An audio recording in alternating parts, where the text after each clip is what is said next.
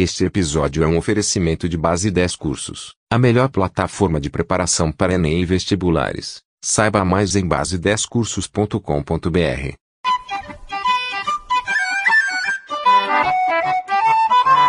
It's the dream.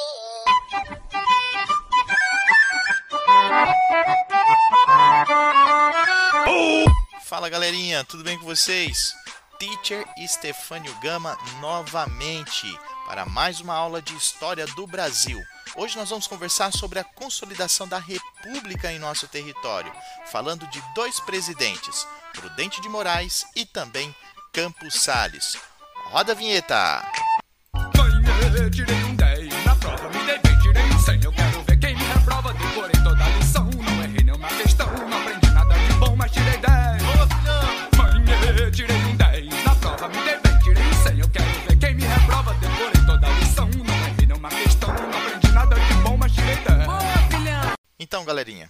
hoje a nossa aula será voltada para a consolidação da República, como disse a vocês. Dois presidentes foram fundamentais nesse processo: Prudente de Moraes e também Campos Salles. Vamos aqui começando com Prudente de Moraes, que fica na presidência de 1894 a 1898, tá?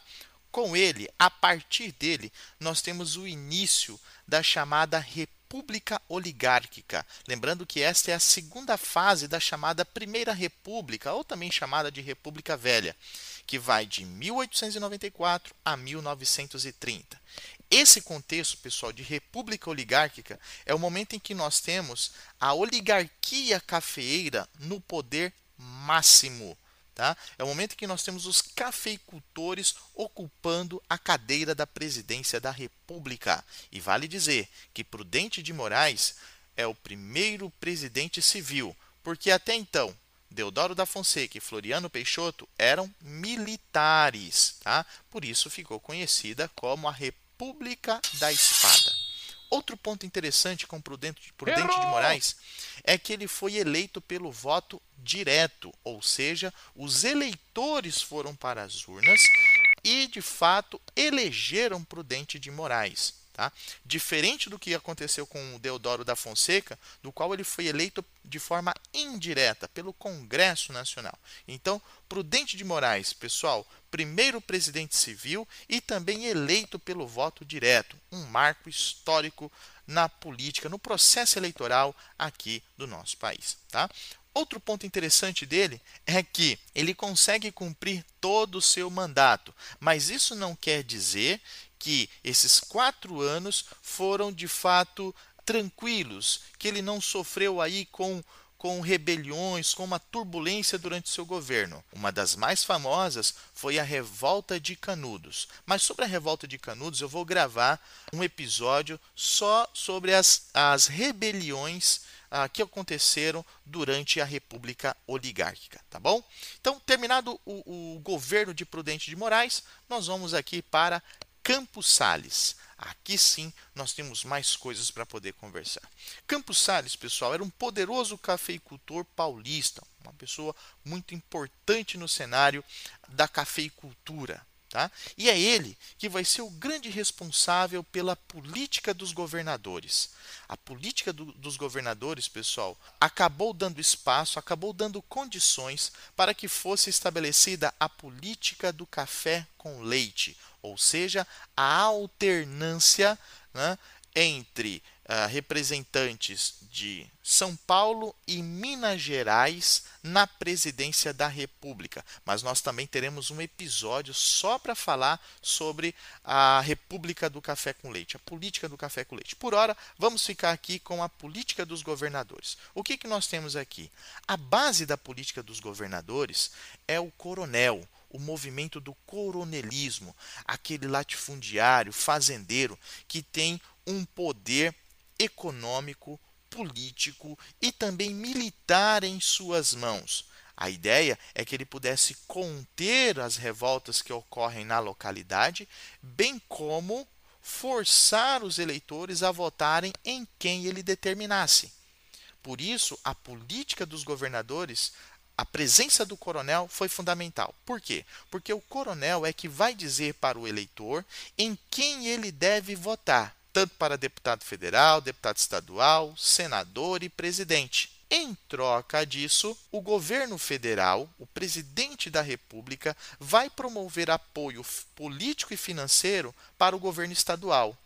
E o governo estadual, apoio político e financeiro para os coronéis. Perceba que é uma via de mão dupla. Eu te ajudo e você me ajuda.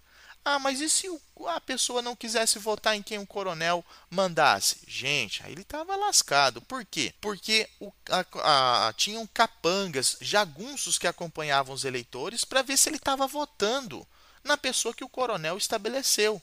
E lembrando que o voto era aberto. Esse tipo de voto, pessoal, em que a pessoa é obrigada a votar em quem o coronel está mandando, ficou conhecido como voto de cabresto.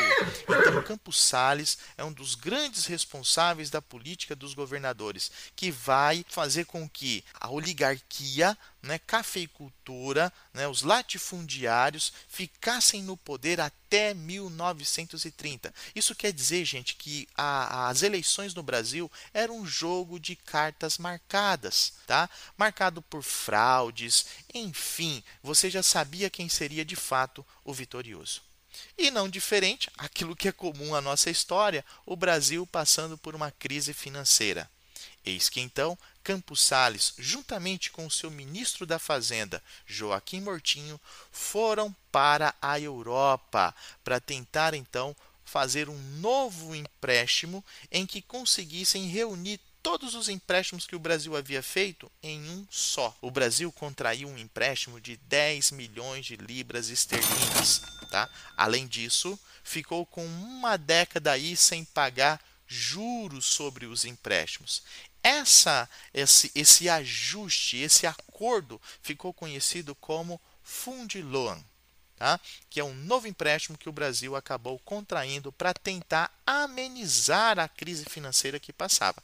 Vale dizer, amenizar. O Fundiloan não resolveu o problema do Brasil. No entanto, que passado em, uh, uh, algumas décadas, novamente o Brasil recorria a empréstimos. Tá? Para isso, os banqueiros que promoveram esse empréstimo disseram o seguinte: olha, vocês precisam organizar a sua economia aí conter a inflação, diminuir os gastos públicos e, além disso, aumentar os impostos. Pessoal, todos esses itens que foram marcados como uma exigência por parte dos banqueiros para promoverem um novo empréstimo era visto como uma, uma, medidas impopulares. Por isso que Campos Salles foi um político impopular, justamente por conta dessas medidas econômicas de austeridade, ou seja, de controle da economia. É claro que nenhuma população, de fato, vai concordar em aumentar os impostos, mas entendia-se que naquele momento era necessário. Beleza? Com isso, eu concluo aqui essa consolidação da República no Brasil falando de dois presidentes, Prudente de Moraes e Campos Salles. Belezinha, pessoal? Um abraço e vem vinhetinha, vem vinhetinha! Ganhei, tirei um 10 na prova, me dei tirei um 100.